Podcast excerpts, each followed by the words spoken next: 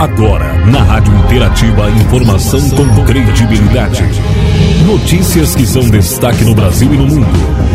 Jornal Destaque News. A informação mais perto de você. No ar, Jornal Destaque News. A notícia em destaque. No ar, a edição do Jornal Destaque News, a notícia em destaque, edição de sexta-feira, 12 de agosto de 2022. Estamos hoje na estação inverno. Estamos aqui seguindo com a fase da lua cheia, mudança para a lua minguante na próxima semana, sexta-feira, dia 19. As informações do dia, edição do nosso jornal, as principais notícias para você. Apresentação, Marci Santolin. A informação com credibilidade no Jornal Destaque News. Aqui os destaques de hoje, nós temos notícias em parceria com a agência Rádio Web. A gente fala de eleições, fala de política, fala de justiça, economia e destaques gerais no nosso jornal. Primeira informação de hoje é sobre as eleições. A defesa né, eh, pede ao STF inclusão de nove militares para fiscalizar as urnas. O Ministério da Defesa pediu ao Tribunal Superior Eleitoral para incluir mais nove militares no grupo que inspeciona as urnas eletrônicas. Além disso, o ofício assinado pelo ministro Paulo Sérgio Nogueira, enviado ao presidente da corte, pede ainda mais prazo para a conclusão dos trabalhos. No ofício, o ministro afirma que os militares indicados têm conhecimento em linguagem de programação e poderão atuar em apoio às equipes das Forças Armadas que já atuam no processo de fiscalização e auditoria do sistema eletrônico de votação. O grupo tem acessado o código-fonte das urnas eletrônicas, que é um conjunto de linhas de programação de um software com as instruções para que o sistema funcione. Atualmente, oito militares estão lotados no grupo de fiscalização. Um deles foi excluído pelo TSE, o coronel do Exército Ricardo Santana. Isto depois de ser verificado que Santana propagou fake news sobre o sistema eleitoral nas redes sociais o Exército optou por não indicar um nome de substituição ao coronel. Mas agora o Ministério da Defesa faz o pedido para que nove militares com conhecimentos específicos em linguagem de programação e Java possam atuar no grupo. Agência Rádio Web de Brasília, Yuri Hudson. Obrigada, Yuri, pela informação, pela notícia. A gente vem agora com mais destaques. Vamos falar de justiça. TSE dá dois dias para Bolsonaro explicar reunião com embaixadores. O Tribunal Superior Eleitoral deu um prazo de dois dias para que o presidente da República, Jair Bolsonaro, apresente defesa sobre a alegação do Ministério Público Eleitoral de propaganda eleitoral antecipada. O caso se refere à reunião de Bolsonaro com embaixadores estrangeiros em 18 de julho no Palácio da Alvorada. Na ocasião, o presidente colocou em xeque a segurança das urnas eletrônicas, além de desferir várias críticas a ministros do Supremo Tribunal Federal e do próprio TSE.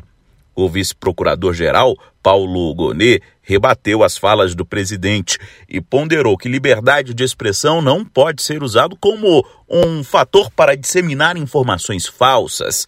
Gonet solicitou ainda a aplicação de multa à campanha do presidente à reeleição. Além do pedido da PGE, partidos de oposição também ingressaram no tribunal contra as falas de Bolsonaro. Todos os casos estão sob a relatoria da ministra Maria Cláudia Buchianeri. Nem o presidente da República, o Palácio do Planalto ou o PL, partido de Bolsonaro, se manifestaram sobre o tema. Agência Rádio Web de Brasília, Yuri Hudson. Obrigada, Yuri, pela notícia, pela informação aqui na nossa edição. Vamos falando mais de política agora para você. Ato pela democracia une multidão em defesa do sistema eleitoral. Outras tentativas de rupturas, bradamos de forma uníssona. Estado democrático de direito sempre! Milhares de pessoas se reuniram no Largo de São Francisco, no centro de São Paulo, na manhã desta quinta-feira, dia 11 de agosto, para a leitura da Carta às Brasileiras e aos Brasileiros em defesa do Estado Democrático de Direito. O manifesto, que conta com mais de 960 mil assinaturas, foi elaborado por ex-alunos da Faculdade de Direito da USP e foi o estopim para a criação de outros documentos e atos organizados em todo o país. Nomes como o do ex-ministro do Trabalho do governo João Goulart, Almino Afonso, do membro do Ministério Público Federal, Mário Bonsaglia, e do representante da Associação de Juízes pela Democracia, Orlando Neto, participaram da leitura da carta dentro da universidade. Eles cobraram a defesa da democracia e o respeito ao resultado das eleições deste ano. Através de muitos fatos negativos que vão se multiplicando e criando inquietações em todos nós, na sociedade, no amanhã, as dúvidas de alguns sobre as eleições que também inquietam e tudo isso isso hoje nós estamos respondendo com esta reunião e isso é também uma continuidade de uma luta que desde 1976 nós travamos contra a ditadura naquela época. Principalmente nessa data, 11 de agosto, que marca a data da criação dos cursos jurídicos, pretende justamente reforçar a confiança da sociedade nas urnas e no nosso sistema eleitoral, que é um sistema confiável, que é um sistema rígido. Eu estava aqui em 1977 como aluno do primeiro ano da faculdade, quando o Gofredo da Silva Teles deu a Carta aos Brasileiros. Hoje é muito marcante estar presente nas mesmas arcadas para um ato de apoio ao Estado Democrático de Direito. A conquista fundamental do povo brasileiro constitui um patrimônio inalienável da nossa sociedade. Do lado de fora do prédio da USP, uma multidão acompanhou pelos telões a transmissão e ocupou a área externa, com cartazes e manifestações contra a fome e a favor da democracia. Na abertura foi lida pelo ex-ministro da Justiça, João Carlos Dias, a primeira carta intitulada Em Defesa da Democracia e da Justiça, que tem como signatárias 107 entidades, entre associações empresariais, universidades, ONGs e centrais sindicais. Thelma Andrade Vitor, secretária de Formação da CUT São Paulo, destacou a importância da união desses grupos. Nós não vamos permitir aqui no nosso país o que recentemente tentaram fazer no norte-americano. Aqui não. Lá também não conseguiram. Aqui tem a unidade, não só de trabalhadores e trabalhadoras, mas de todas as organizações sociais do nosso país. Na sequência, o manifesto da USP foi lido pelas professoras Eunice Prudente, Maria Bussi e Ana Elisa Bechara e por Flávio Flores da Cunha, um dos articuladores da Carta aos Brasileiros de 77 e ex-ministro do Tribunal Superior Militar. Para o diretor da Faculdade de Direito da USP, Celso Campilongo, a adesão à carta ressaltou a união dos brasileiros em prol da democracia.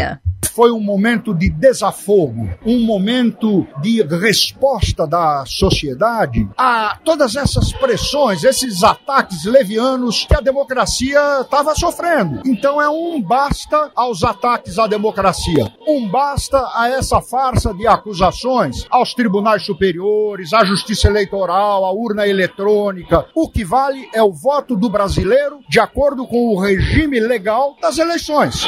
O ato é considerado um contraponto às manifestações convocadas pelo presidente Jair Bolsonaro para o dia 7 de setembro. Nos últimos dias, o presidente tem se referido ao manifesto como cartinha. Ao longo do dia, outros atos em defesa da democracia ocorreram em quase todos os estados e também no Distrito Federal. Agência Rádio Web de São Paulo, Rafaela Martinez. Obrigada, Rafaela, pela notícia, né? Sobre isso ainda, a manchete de hoje em principais jornais traz de que Bolsonaro critica né, o manifesto e diz que a Constituição é a melhor carta da democracia. O presidente reclamou de texto assinado por juristas, políticos e artistas né, no documento que foi lido ontem na Faculdade de Direito da USP. Então, informação aí para você, nosso destaque de hoje. Mais notícias sobre política: o Senado aprova projeto que facilita o acesso à laqueadura. Ontem a gente já trouxe essa notícia e hoje traz mais detalhes sobre essa informação. O plenário do Senado aprovou nesta semana um projeto de lei que facilita o acesso à laqueadura ou vasectomia. A proposta dispensa a autorização do cônjuge para os procedimentos.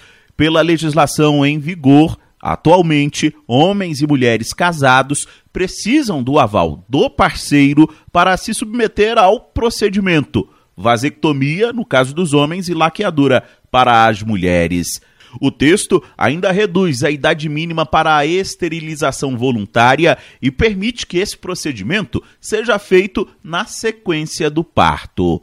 Para a relatora, senadora Nilda Godin, do MDB, a proposta, como um todo, vai beneficiar a mulher pela possibilidade de a laqueadura ser feita logo após o parto e sem a necessidade de anuência do marido. Julgamos que a iniciativa não apenas aumentará o acesso ao método, mas também impedirá que a mulher se submeta a duas internações hospitalares e a dois procedimentos médicos que poderiam ser realizados simultaneamente. Isso certamente diminuirá o risco de complicações cirúrgico. A proposta também altera a idade mínima para a realização dos dois procedimentos, que cai de 25 para 21 anos. O texto mantém o outro critério já previsto em lei. Homens e mulheres podem fazer a esterilização em qualquer idade se tiverem pelo menos dois filhos vivos.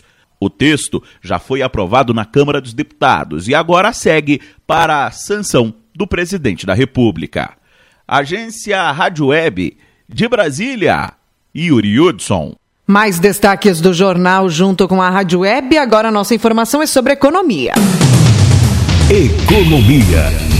Em destaque. A Petrobras anuncia nova redução no preço do diesel. A Petrobras anunciou nesta quinta-feira uma nova redução no preço do diesel vendido às distribuidoras. A partir desta sexta, o litro do diesel passa a ser vendido a R$ 5,19. A redução é de 22 centavos ou 4,07% em relação aos atuais R$ 5,41. Os preços dos demais combustíveis seguem inalterados é a segunda queda seguida anunciada no preço do diesel. Na semana passada, o valor do litro do combustível foi reduzido em 3,57%. Apesar das quedas, o preço do diesel vendido às distribuidoras ainda é 55,39% maior que o praticado no final de 2021. O diesel está entre os itens que mais pressionam a inflação brasileira. Dados do IPCA mostram que no acumulado em 12 meses até julho, o preço do combustível para os consumidores saltou 61,98%. Agência Rádio Web, produção e reportagem,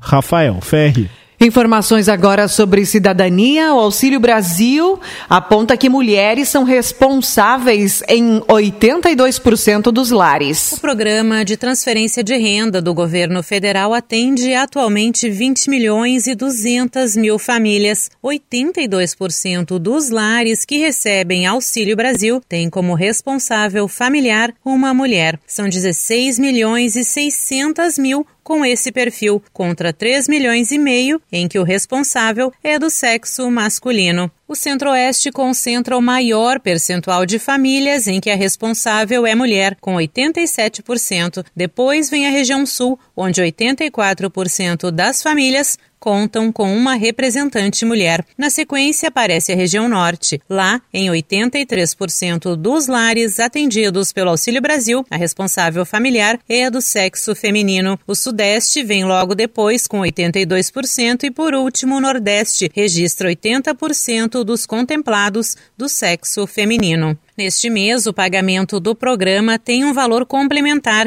e a parcela mínima fica no valor de 600 reais. O calendário de repasses foi antecipado e nesta sexta-feira recebem a parcela os beneficiários com número de identificação social NIS final 4. A transferência será feita até o dia 22, quando recebem quem tem NIS final 0. O acréscimo de 200 reais no Auxílio Brasil é temporário e será pago até até dezembro. Com informações de Brasília, Sandra Fontela. Obrigada, Sandra, pela informação, pela notícia. A gente segue agora com mais notícias do dia no mundo. A seca histórica na França obriga agricultores a se adaptarem. No Brasil, falando ainda sobre o Auxílio Brasil, que agora né, anunciamos a informação, hoje será pago o benefício às pessoas né, com final NIS 4. Informações: Mendonça suspende julgamentos de Moraes que miram Bolsonaro. Interrupção foi feita no início da madrugada desta sexta, data a partir da qual os ministros começariam a julgar os recursos. Média móvel de casos de Covid-19 cai ao menor patamar em 76 dias. Maioria dos estados brasileiros tem queda dos casos da Síndrome Respiratória Grave, Desafio Cruz. Entidade constatou que a SARS-CoV-2, vírus causador da Covid-19, continua sendo o principal responsável pelos casos da síndrome. Oito suspeitos são mortos após troca de tiros com PM no Paraná. Notícias do nosso estado: a varíola do macaco passa de 30 o número de casos confirmados no Rio Grande do Sul. Outros 133 casos suspeitos estão em investigação. Expo Inter supera a marca de 6 mil animais inscritos. Estado consolida o registro de 5.093 exemplares de argola e de 1.285 rústicos, número 14% maior do que da última feira, antes da pandemia.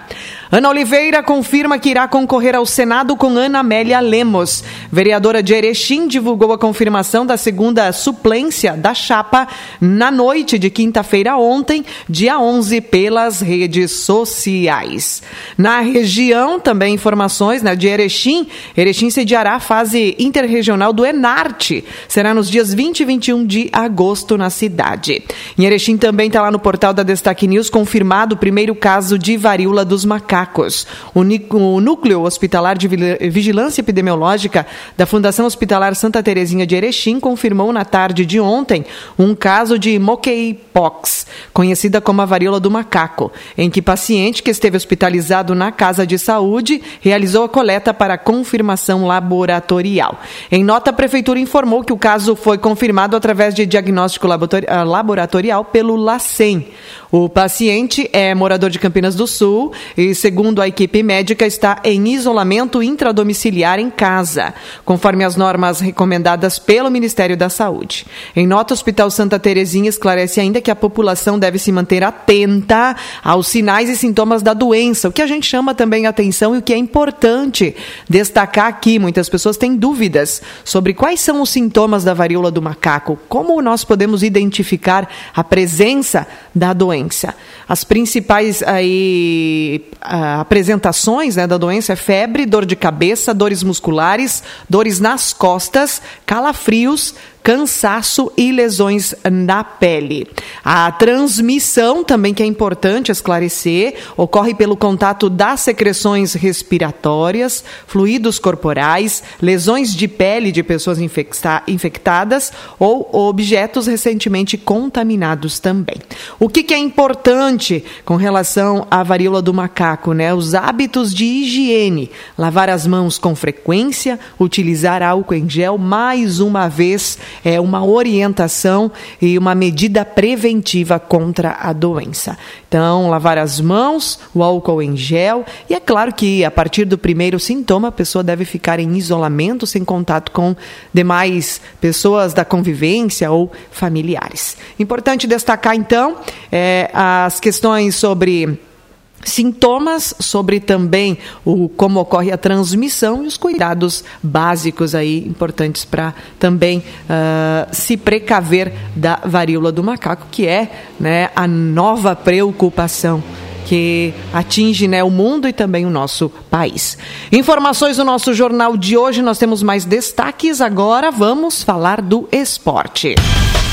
Destaques esportivos. No esporte, nós temos o Dr. Vonley Carpes, que chega conosco, trazendo agora o momento esportivo na nossa programação. Alô, ouvintes da Rádio Interativa, com vocês mais um momento esportivo aí, nós transmitindo hoje aí muito triste, né? Afinal de contas, ontem, pela Sul-Americana, o Internacional foi muito mal e acabou perdendo nos pênaltis, né?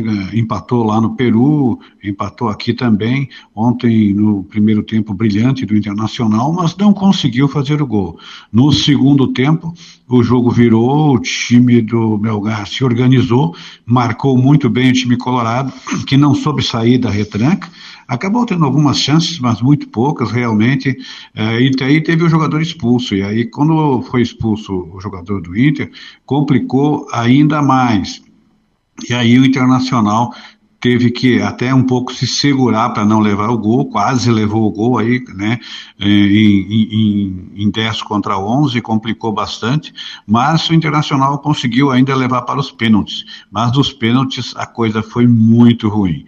O Edenilson, o, o Tyson e o Depena bateram e acabou o goleiro Cássida pegando três pênaltis. E com a o time também, o Daniel até defendeu uma, mas acabou 3 a 1 então, para o time do Melgar, classificando-se então o Melgar para a próxima fase, o Internacional se despedindo né, da principal chance que tínhamos de título nesse ano.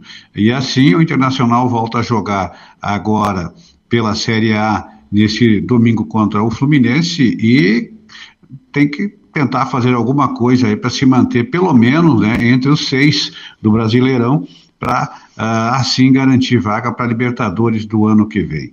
Então, nós teremos também, tivemos, o Grêmio já jogou na terça-feira, né, e, e, volta a jogar amanhã, ganhou do Operário eh, pela Série B, e volta a, a, jogar, 5 a 1 foi o resultado, né, e a, volta a jogar então amanhã uh, contra o, o CRB, pela, pela Série B, então às oito e meia amanhã em Maceió contra o CRB, o, o Grêmio vai tentar então aí continuar aí entre o, na segunda colocação entre os quatro da Série B, mas tranquilamente dez pontos à frente aí do quinto colocado, o Grêmio está garantindo é, com certeza a vaga para a Série A do ano que vem. Pela Série C, nós, nós teremos então o, o Ipiranga, né, de Erechim, tentando a sua, a sua classificação. É, ele, ele vai jogar às 17 horas, todos os jogos serão às 17 horas pela Série C, e o Ipiranga vai tentar fora de casa a sua classificação, tem que vencer de qualquer forma uh, o Ferroviário do Ceará, lá em Fortaleza, né, e assim é, torcer por outros resultados e talvez consiga, mas é muito difícil. acredito que o Ipiranga ainda nesse ano não vai conseguir subir. Só um milagre aí para o Ipiranga conseguir é, subir para a Série B, infelizmente. E pela Série D, na Série D, o Caxias vai jogar contra o Real Noroeste, né? O Real Noroeste lá uh, do Espírito Santo e joga em casa agora precisando da vitória. Empatou lá e então tem chance de passar evoluir um pouco para a Série C. É, é, também temos notícias também, né, a respeito da Taça RBS, né? A Taça RBS, então, a próxima rodada vai ser Maximiliano versus Machadinho. E a primeira partida é quinta-feira que vem, às oito e meia, aqui em Machadinho, uh, Machadinho versus Maximiliano aí, para Machadinho tentar passar para a próxima fase, evidentemente, são as oitavas de final, as quartas de final, então agora Machadinho tem que vencer, né, em casa, para tentar depois uh, ganhar também em Maximiliano, ou pelo menos empatar e aí se classificar para a próxima fase. Essas são então informações uh, do momento esportivo dessa, dessa semana e estaremos aí com vocês na segunda-feira, com certeza. Grande abraço a todos, bom final de semana e que tenhamos os gaúchos sucesso desta rodada. Abraço a todos. Obrigada, doutor Volney, então, pelas informações, o nosso momento esportivo por aqui. Agora em destaque a previsão do tempo. Que nós temos para falar do tempo e da temperatura. O sol aparece com nuvens em todo o Rio Grande do Sul hoje. Ao longo do dia, nuvens ingressam a partir do nordeste da Argentina e a nebulosidade aumentará muito na metade oeste gaúcha. O tempo aberto da madrugada favoreceu o frio, com um amanhecer de temperatura baixa e geada isolada em cidades de maior altitude. Segundo a Metsul, teve nevoeiro e neblina, pela manhã em alguns pontos, mas rapidamente o sol apareceu. A tarde terá marcas agradáveis, com máximas ao redor ou pouco acima de 20 graus na maior parte dos municípios. As informações de hoje também na nossa edição, no nosso jornal Destaque News, agora falando do tempo e da temperatura conforme a, o clima-tempo. As informações de hoje são para você nesta sexta, né, hoje máxima de 16 graus. Nós teremos a tarde com predomínio do do sol. Amanhã, sábado, 6 a 17 graus, domingo também 10 a 18 graus, tempo com sol, nuvens durante o dia, períodos de céu nublado, mas o sol também predomina. Temos a mudança no tempo, como já havíamos ao longo da semana mencionado, ah, indicando que na próxima semana teremos uma semana de instabilidade. Então, de segunda a sexta-feira da semana que vem, temos chuva todos os dias. Essa chuva, por vezes, é mais então intensa, mais centralizada, e por outras, então, ela ocorre de maneira mais passageira. Mas a partir de segunda, dia 15, que abre a segunda quinzena do mês de agosto, nós temos então a presença do sol, pancadas de chuva e então a possibilidade de uh, instabilidade. E a chuva mais concentrada para a semana que vem está prevista para ser registrada no dia de terça, também na quinta-feira. Na semana que vem, maior instabilidade. A sexta ainda vai trazer chuva, mas pouca intensidade. No sábado, dia 20, temos sol. No domingo, tem condição novamente, dia 21, para chuviscos. E assim vai seguindo o tempo nesse mês de agosto. Né? Não teremos a onda de frio tão intensa como registrada nos últimos dias. Não temos mais previsão de geada, pelo menos previsão né, para os próximos dias ou até a data de 26 de agosto. Não temos a previsão de geada. Informações do dia, jornal de hoje, os nossos destaques. Nós estamos então também comunicando que no portal www.destaquenews.com você acessa as notícias, acessa as informações e fica por dentro do que é destaque do dia também. Finalizo aqui a edição do nosso jornal de hoje. Termina aqui mais uma edição do Jornal Destaque News. Informação com credibilidade. Aqui, na sua rádio.